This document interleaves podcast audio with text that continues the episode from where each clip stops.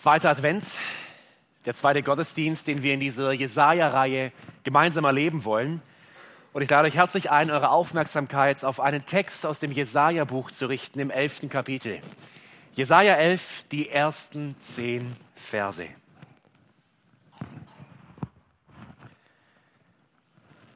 Und ein Reis wird hervorgehen aus dem Stumpf Isais und ein Schößling aus seinen Wurzeln wird Frucht bringen. Und auf ihm wird ruhen der Geist des Herrn, der Geist der Weisheit und des Verstandes, der Geist des Rates und der Kraft, der Geist der Erkenntnis und der Furcht des Herrn. Und sein Wohlgefallen wird sein an der Furcht des Herrn. Und er wird nicht richten nach dem Sehen seiner Augen und nicht recht sprechen nach dem Hören seiner Ohren. Und er wird die Geringen richten in Gerechtigkeit und den Sanftmütigen des Landes Recht sprechen in Geradheit. Und er wird die Erde schlagen mit der Rute seines Mundes und mit dem Hauch seiner Lippen den Gottlosen töten. Und Gerechtigkeit wird der Gurt seiner Lenden sein und die Treue der Gurt seiner Hüften. Und der Wolf wird sich mit dem Lamm aufhalten und der Leopard beim Böckchen lagern und das Kalb und der junge Löwe und das Mastvieh werden zusammen sein und ein kleiner Knabe wird sie treiben. Und Kuh und Bären werden miteinander weiden, ihre Jungen zusammen lagern und der Löwe wird Stroh fressen wie das Rind. Und der Säugling wird spielen am Loch der Otter und das entwöhnte Kind seine Hand ausstrecken nach der Höhle der Viper. Man wird weder Böses tun, noch Verderben anrichten auf meinem ganzen heiligen Berg. Denn die Erde wird voll Erkenntnis des Herrn sein, wie die Wasser den Meeresgrund bedecken. Und es wird geschehen an jenem Tag, der Wurzelspross Isais, der dasteht als Banner der Völker, nach ihm werden die Nationen fragen und seine Ruhestätte wird Herrlichkeit sein. Herr, heilige uns in der Wahrheit. Dein Wort ist Wahrheit. Amen.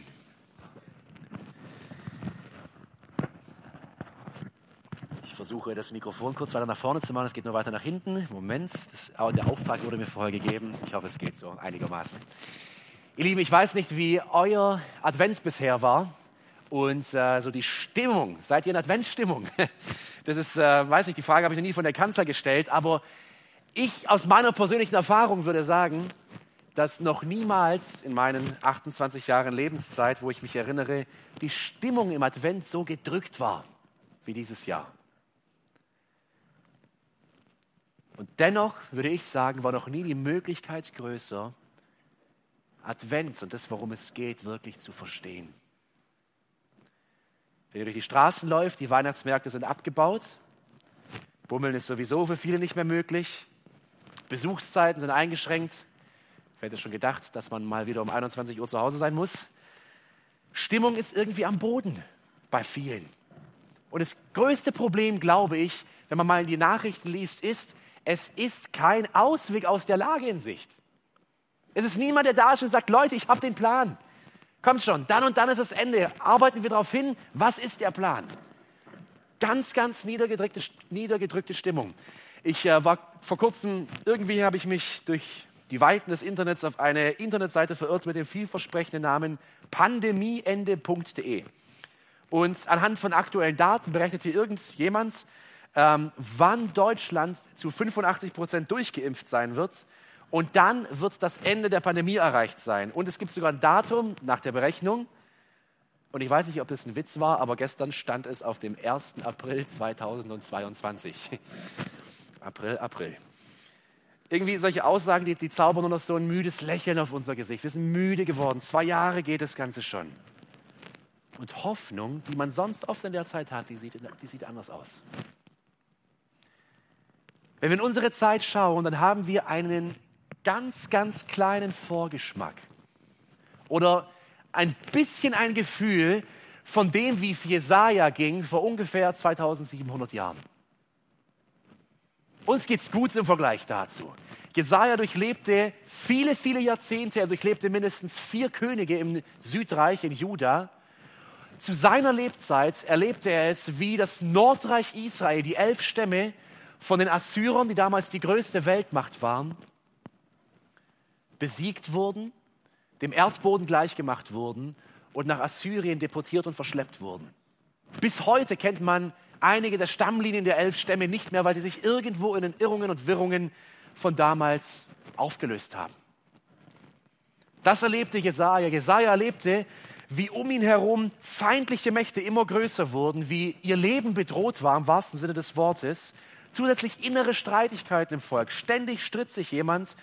Und obwohl in Juda einige Könige waren wie Hiskia und ein Ahas, die zumindest in großen Teilen versuchten, Gott nachzufolgen, sah auch Jesaja schon voraus, dass auch das Südreich Juda eines Tages dem Erdboden gleichgemacht werden sollte. Menschlich gesehen wenig Hoffnung und großer, großer Unglaube im Volk. Und trotzdem, wenn wir mal das Buch Jesaja lesen, das ist, das sticht heraus aus all den Propheten des Alten Testaments wie ein riesiger, riesiger, fruchtbarer, wie ein, wie ein Baum, wie ein dicker Blumenstrauß, weil es so bunt und so voller Hoffnung ist. Jesaja ist ein Buch, der der will nichts beschönigen und nichts verheimlichen, der benennt das, die Ungerechtigkeit und das Böse beim Namen, aber richtig. Er droht Unheil und Gericht an, aber immer wieder, da stößt wie so ein Strahl vom Himmel eine Hoffnung heraus, dass sich die Zeiten ändern werden. Und jede dieser Hoffnungen, unser Text, Jesaja 11, 1 bis 10, ist einer dieser Lichtstrahlen, dieser Lichtblicke, gibt viele davon im Buch Jesaja bezieht sich wie alle anderen auch nicht auf eine Sache oder ein Ereignis in erster Linie, sondern auf eine Person, auf das Kommen des Königs. Und was Jesaja jetzt tut, er malt uns wie eine Art Bergpanorama vor Augen.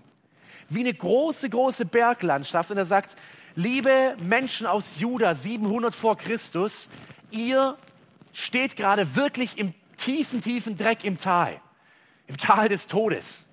Aber schaut mal, schaut mal raus. Seht ihr das? Seht ihr die Berge da drüben ganz weit hinten? Seht ihr die Gipfel, die da stehen? Ich sag euch, da kommt jemand. Ich sag euch, da kommt jemand und der rettet euch daraus. Schau mal die Gipfel an. Siehst du sie? Zähl sie mal. Auf geht's, weiter voran. Kommt Leute, vorwärts. Wir haben ja das Ziel vor Augen. Das malt Jesaja wie eine Art, wie eine Art Bergpanorama, wenn ihr das schon mal selber erlebt habt, vielleicht im Allgäu stehend auf die Alpen zu schauen, es ist unglaublich. Und wisst ihr, was man dabei sieht? Das sieht aus wie eine einzige Bergkette. Ja, ein Berg schön aneinandergereiht, ungefähr gleich groß. Aber das trügt.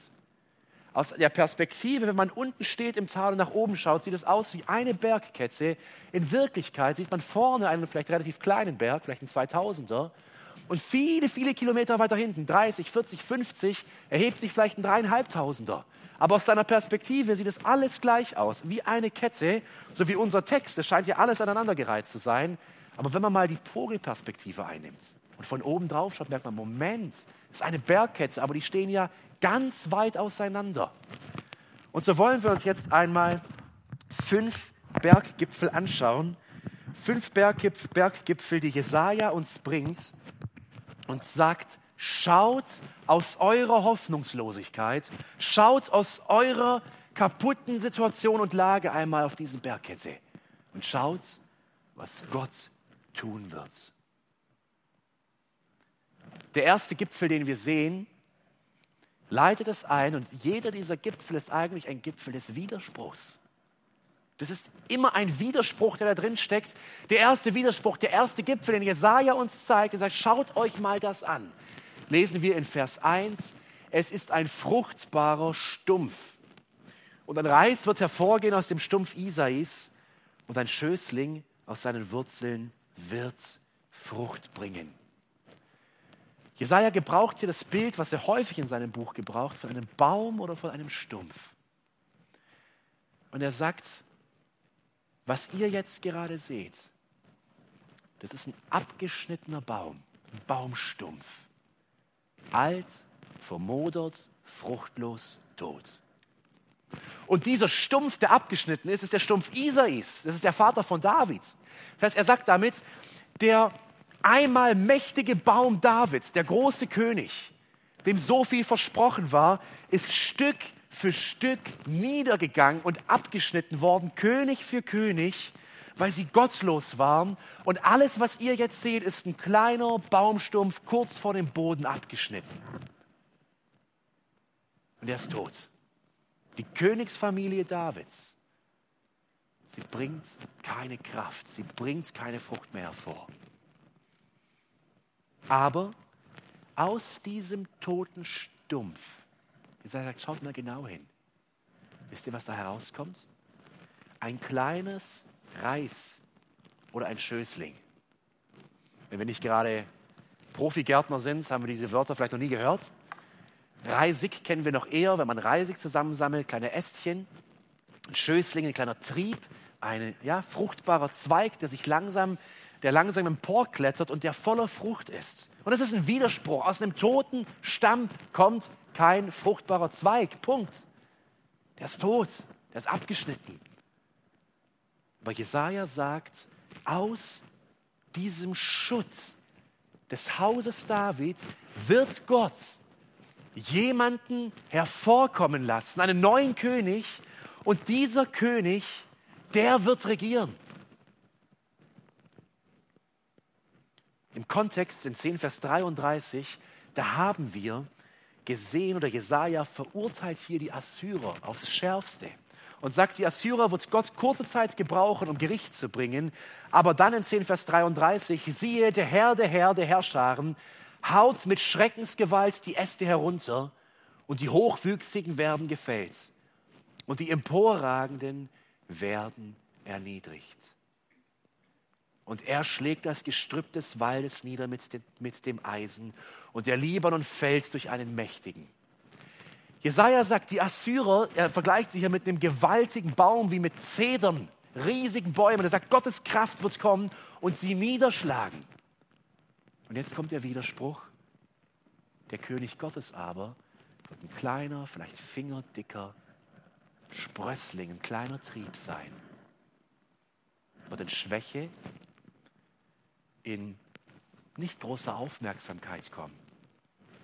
Ganz ehrlich, könnte das kein, könnte man ein besseres Bild für das Wunder von Bethlehem finden? Unbeachtet, angebetet von Hirten, in einem Stall, völlig ohne großes, pompöses Fest. Dieser kleine Trieb ist Jesus. Und tatsächlich, wenn man einmal das Königsgeschlecht von David weiterverfolgt, sieht man, dass Josef, der gewisserweise Stiefvater von, von Jesus, dass er der Teil der königlichen Familie Davids war. Deswegen mussten sie auch nach Bethlehem gehen, weil es die Stadt Davids war, um sich zählen zu lassen. ein fruchtbarer Stumpf. Und wir können in diesem ersten Bild, in diesem ersten Gipfel sehen, Gott nimmt das Kaputte und er baut herrliches, großes, Neues auf. Aus den Ruinen der menschlichen Sünde erschafft Gott Neues. Das ist die erste große Hoffnung, die wir haben. Der zweite Gipfel ist auch ein Widerspruch in sich. Der zweite Gipfel, er beschreibt einen furchtsamen Regenten. Ein Regent, ein König, er soll voller Stärke und Kraft kommen. Wir aber lesen von einem Regenten, der sich fürchtet. Vor wem fürchtet er sich? Vor Gott. Es ist ein König, der in Gottesfurcht kommt. Vers 2 bis 3b. Und auf ihm wird ruhen der Geist des Herrn, der Geist der Weisheit und des Verstandes, der Geist des Rates und der Kraft, der Geist der Erkenntnis und der Furcht des Herrn. Und sein Wohlgefallen wird sein an der Furcht des Herrn.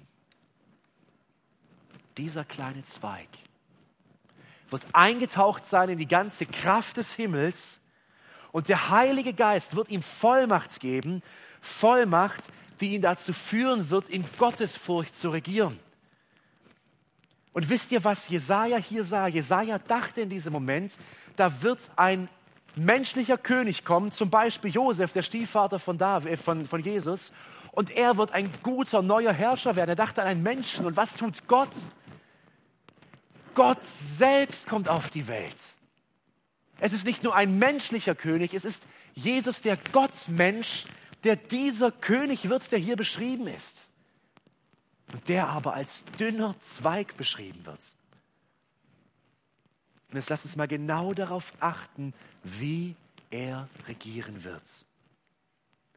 Er wird regieren mit Weisheit, Verstand, Rat, Kraft, Erkenntnis und Gottesfurcht. Und das wird sein Königreich sein. Wir werden später sehen, dass dieses Königreich wirklich noch kommt.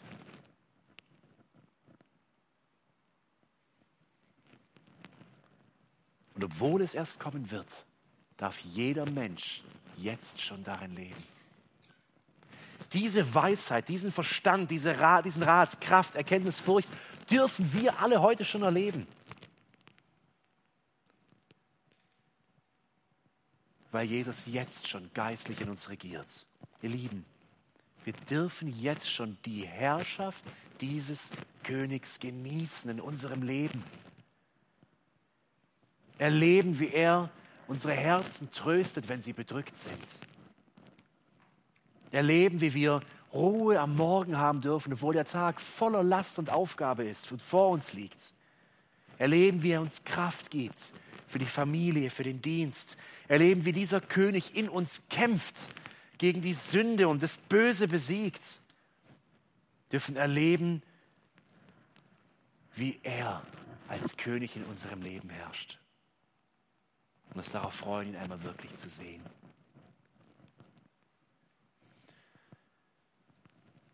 Ich bin zutiefst davon überzeugt, ich stimme Luther völlig darin zu, dass Kirche und Staat zwei getrennte Einrichtungen, Institutionen von Gott sind. Dem Staat das Schwert, er muss Recht sprechen, er muss für Ordnung sorgen, der Kirche das Wort. Und es ist gut, wenn diese Sache getrennt ist. Aber manchmal gibt es Situationen, da muss auch die Kanzel das Vorgehen im Kanzleramt thematisieren und beim Namen nennen. Oder in unserem Falle müssten wir eher sagen, dem wahrscheinlich zukünftigen Geschehen im Kanzleramt. Ihr Lieben, das, was wir hier sehen, ist die Königschaft und Regentschaft Jesu. Und was für eine Sehnsucht sollten wir bekommen in unserer Zeit, genau nach diesem Herrn und nach dieser Herrschaft.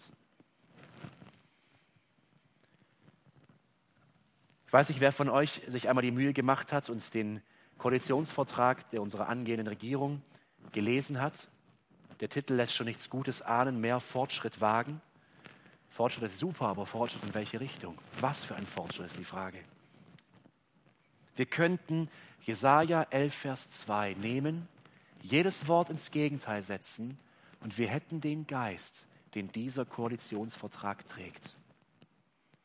Und auf ihn wird ruhen ein Geist des Bösen, ein Geist der Narrheit und des Unverstands, ein Geist des Unheils und der Bösartigkeit, ein Geist der Unkenntnis und der Lästerung des Herrn.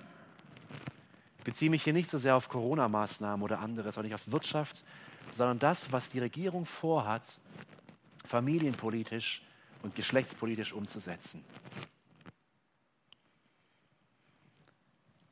Erster Punkt, die Umdeutung der Familie. In diesem Koalitionsvertrag wird gesagt, Familie ist vielfältig und überall dort, wo Menschen Verantwortung füreinander übernehmen. schon dieser Satz ist absurd. Wenn Familie dort ist, wo Menschen Verantwortung füreinander übernehmen, ist Familie alles und nichts, dann ist ein Klassenzimmer eine Familie. Zur Förderung der Vielfalt soll die rechtliche Form der Verantwortungsgemeinschaft eingeführt werden, die es zwei oder mehr volljährigen Personen ermöglicht, rechtlich füreinander Verantwortung zu übernehmen.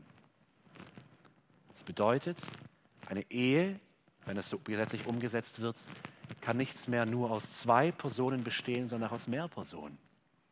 weiß ich, drei, vier, acht, zehn, wir wissen es nicht.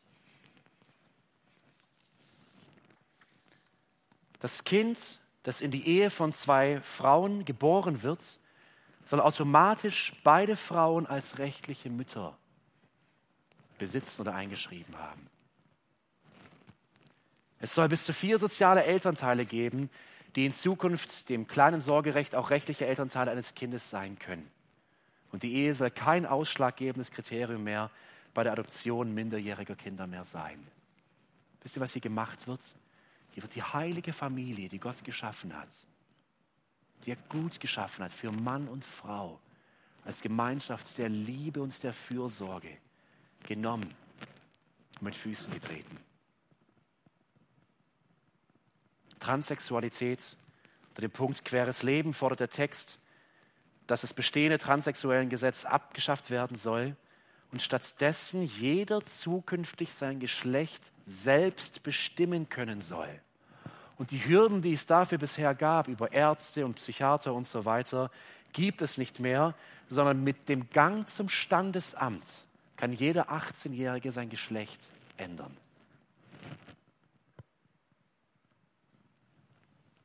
Und die Kosten für geschlechtsangleichende Behandlungen müssen zukünftig vollständig von der gesetzlichen Krankenversicherung übernommen werden. Aber ein Punkt, der, der mein Herz am allerschwersten macht, ist der Umgang mit, der, mit, mit Abtreibung. Wir haben zwei Paragraphen im Strafgesetzbuch 218 und 219. 219a regelt den Verbot der Werbung für Abtreibung und dieser Paragraph soll abgeschafft werden. Das heißt, Ärzte dürfen zukünftig auf ihren Homepages und mit Flyern und was auch immer dafür werben, äh, für die Abtreibung. Lebensrechtler die Mahnwachen oder Gebetswachen vor Kliniken, Arztpraxen, mir fällt es fast schwer, diese Einrichtungen so zu nennen, ähm, die sich dort treffen, sie sollen, sie werden hier also in diesem Vertrag als Gehsteigbelästigung bezeichnet und ihnen soll es verboten werden, friedliche Gebets- und Mahnwachungen in Nähe von Abtreibungseinrichtungen durchzuführen. Und im Wortlaut heißt es, kostenfreie Abtreibungen gehören nach der Ansicht dieser Parteien zu einer verlässlichen Gesundheitsversorgung.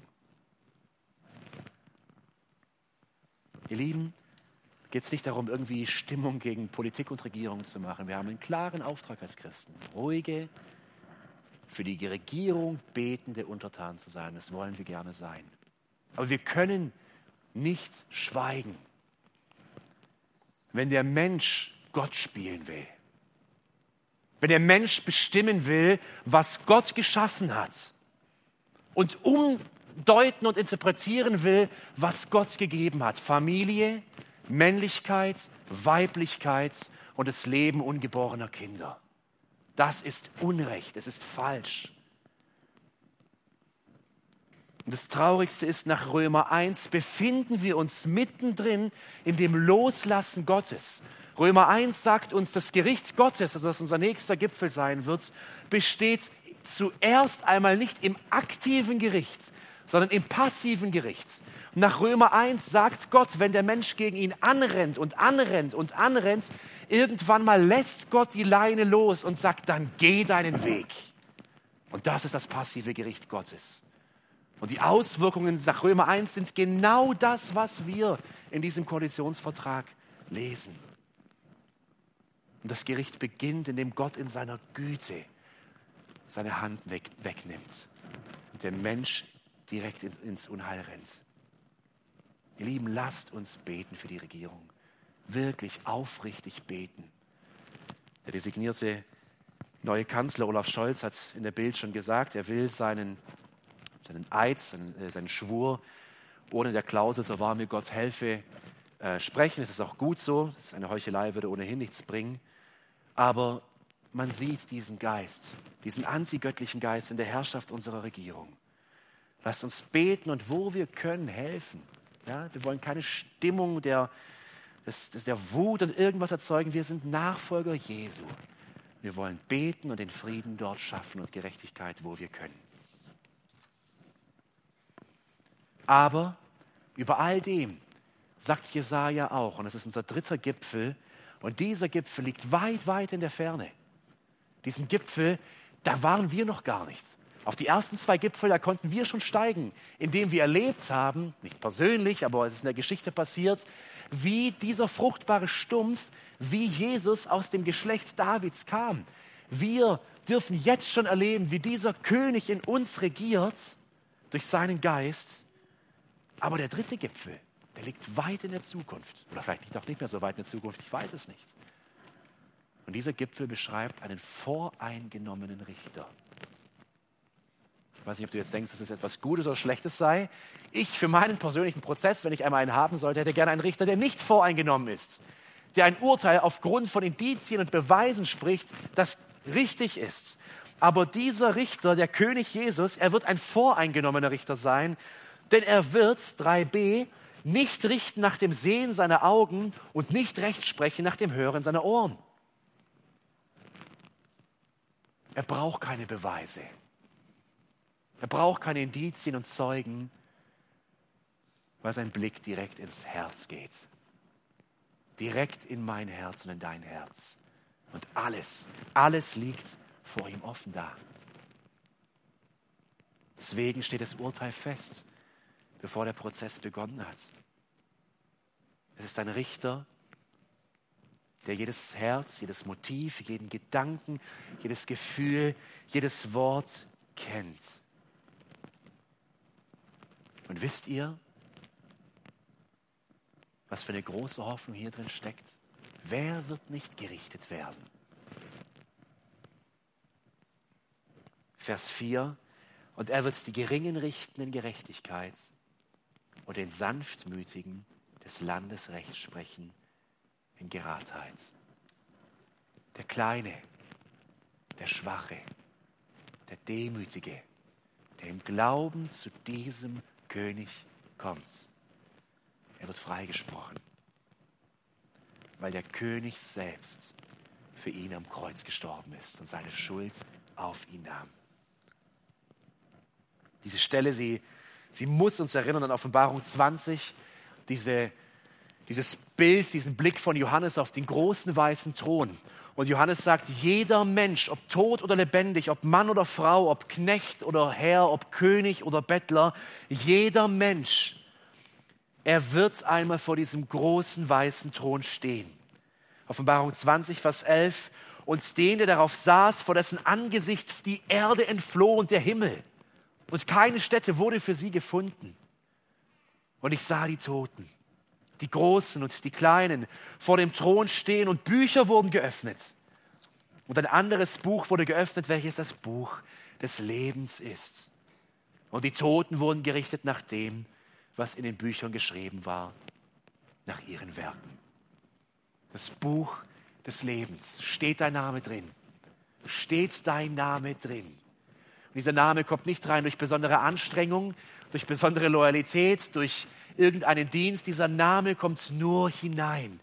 Wer verstanden hat, was dieser König am Kreuz für ihn getan hat, dass dieser König Knecht wurde und stellvertretend für den Sünder am Kreuz starb. Und diese Ungerechtigkeit, auch die, über die ich gerade gesprochen habe von Seiten der Regierung, auf sich nimmt, wenn der Mensch Buße tut und umkehrt und um Vergebung bittet und glaubt.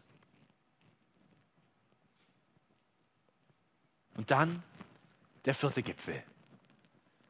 Und dieser Gipfel, ihr Lieben, der läutet Advent für uns ein. Den zweiten Advent. Ich meine nicht die zweite Kerze, den wirklichen zweiten Advent. Advent heißt Ankunft. Und als Kinder Gottes glauben wir seinem Wort und glauben, wenn er sagt, ich komme wieder.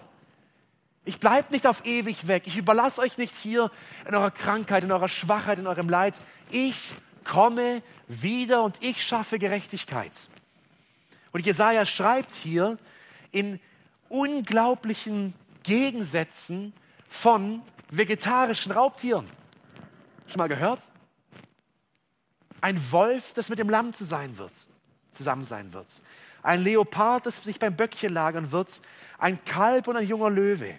Ein kleiner Junge, der sie weidet. Eine Kuh und eine Bäre, sie werden miteinander auf der Wiese stehen und der Bär wird Gras fressen und der Löwe Stroh. Das ist absurd. Das geht nicht. Das sind Raubtiere.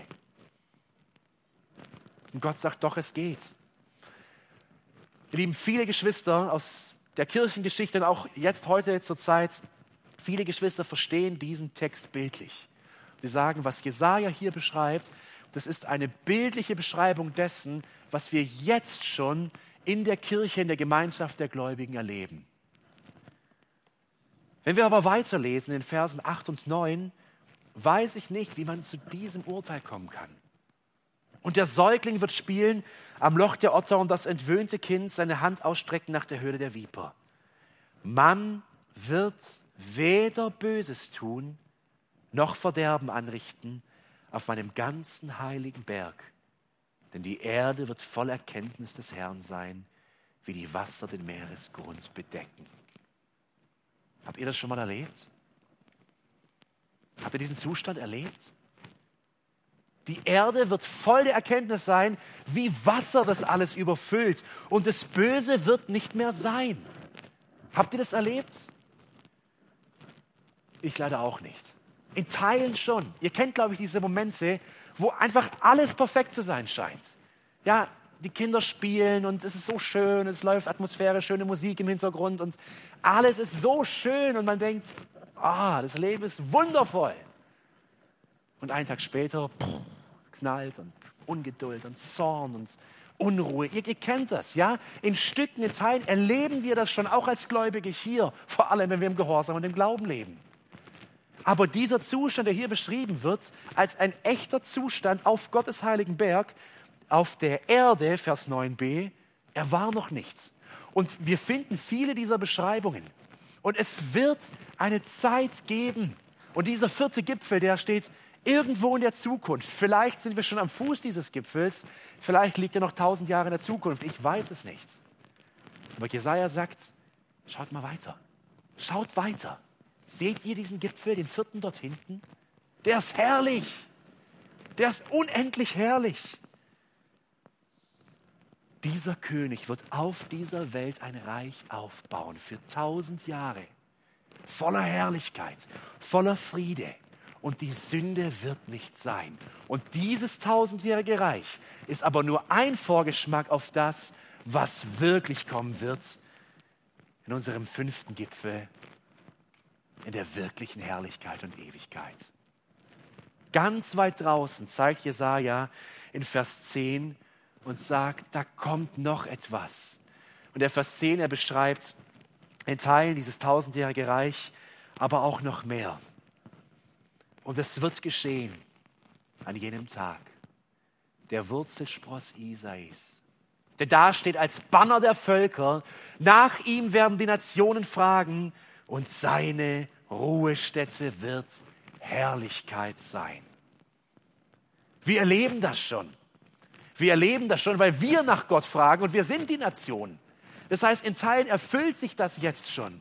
Aber es wird ein Punkt kommen, da wird von der letzten Insel dieser Welt jedes Volk kommen und sich niederbeugen in Jerusalem vor diesem großen König.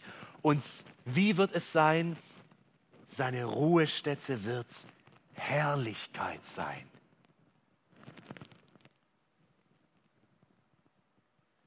Herrlichkeit. Ihr Lieben, kein Schmerz, kein Geschrei, keine Tränen, kein Leid, nur Herrlichkeit. Wenn wir zurückschauen auf die letzten zwei Jahre, dann waren das anstrengende zwei Jahre für, glaube alle von uns. Das Leben ist anders geworden, die Gespräche sind anders geworden. Maßnahmen, mal ploppen sie auf, dann gehen sie wieder runter, man plant dieses, es geht nicht, dann kommt jenes. Jetzt vor allem auch viele, viele beschäftigt die Frage, sich impfen zu lassen. Soll ich, darf ich, kann ich? Und das große Unruhe. Ihr Lieben, vor allem, vor allem diese letzten beiden Gipfel, die sollten uns ruhig werden lassen. Ruhig werden lassen, weil wir nicht abhängig sind von den Umständen, die politisch und gesellschaftlich da sind. Und weil, vor allem für den, der gerade in dieser Frage steckt, Vers 2, derselbe Geist, der in dem König ist und ihm Weisheit, Macht, Stärke und Rat gibt, in dir ist. Derselbe Geist, der Heilige Geist. Und du musst nicht aus Internetblogs deine Meinung nur herausfinden, sondern frag ihn. Frag ihn. Bitte um Frieden in deinem Herzen. Bitte um ein reines Gewissen. Dann triff eine Entscheidung auf Grundlage dieses Ratgebers und dann auf und weiter voran. Wir haben so ein unendlich herrliches Panorama vor uns. Das Schöne ist, auf zwei Gipfeln, da standen wir schon. Und da dürfen wir stehen. Und ich hoffe, dass du da schon standest. Auf dem ersten Gipfel, nämlich auf dem Gipfel, der in Bethlehem vor 2000 Jahren geschah. Jesus kommt aus, auf diese Welt, ein fruchtbarer Stumpf und Gott erschafft aus kaputtem Neues.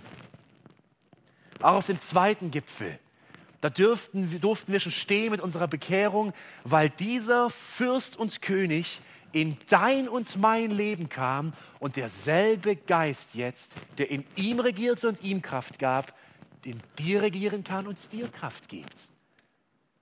Da durften wir schon stehen, oben am Gipfelkreuz. Der Weg war vielleicht hart da hoch. Und man war aus der Puste, aber als man ankam, endlich.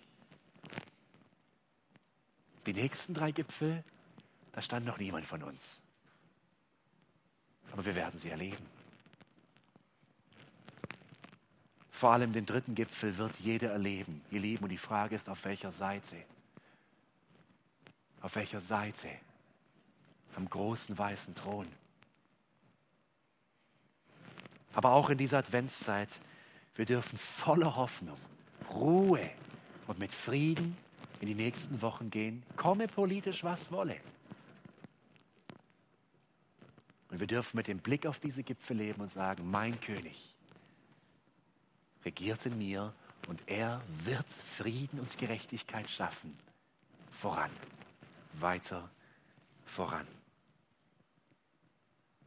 Ich lese noch einmal zum Abschluss Vers 10 und will es mit dieser unendlichen Hoffnung zum Abendmahl überleiten.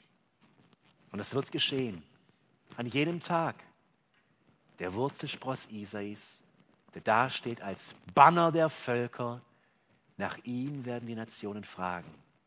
Und seine Ruhestätte wird Herrlichkeit sein. Ruhst du schon in dieser Herrlichkeit?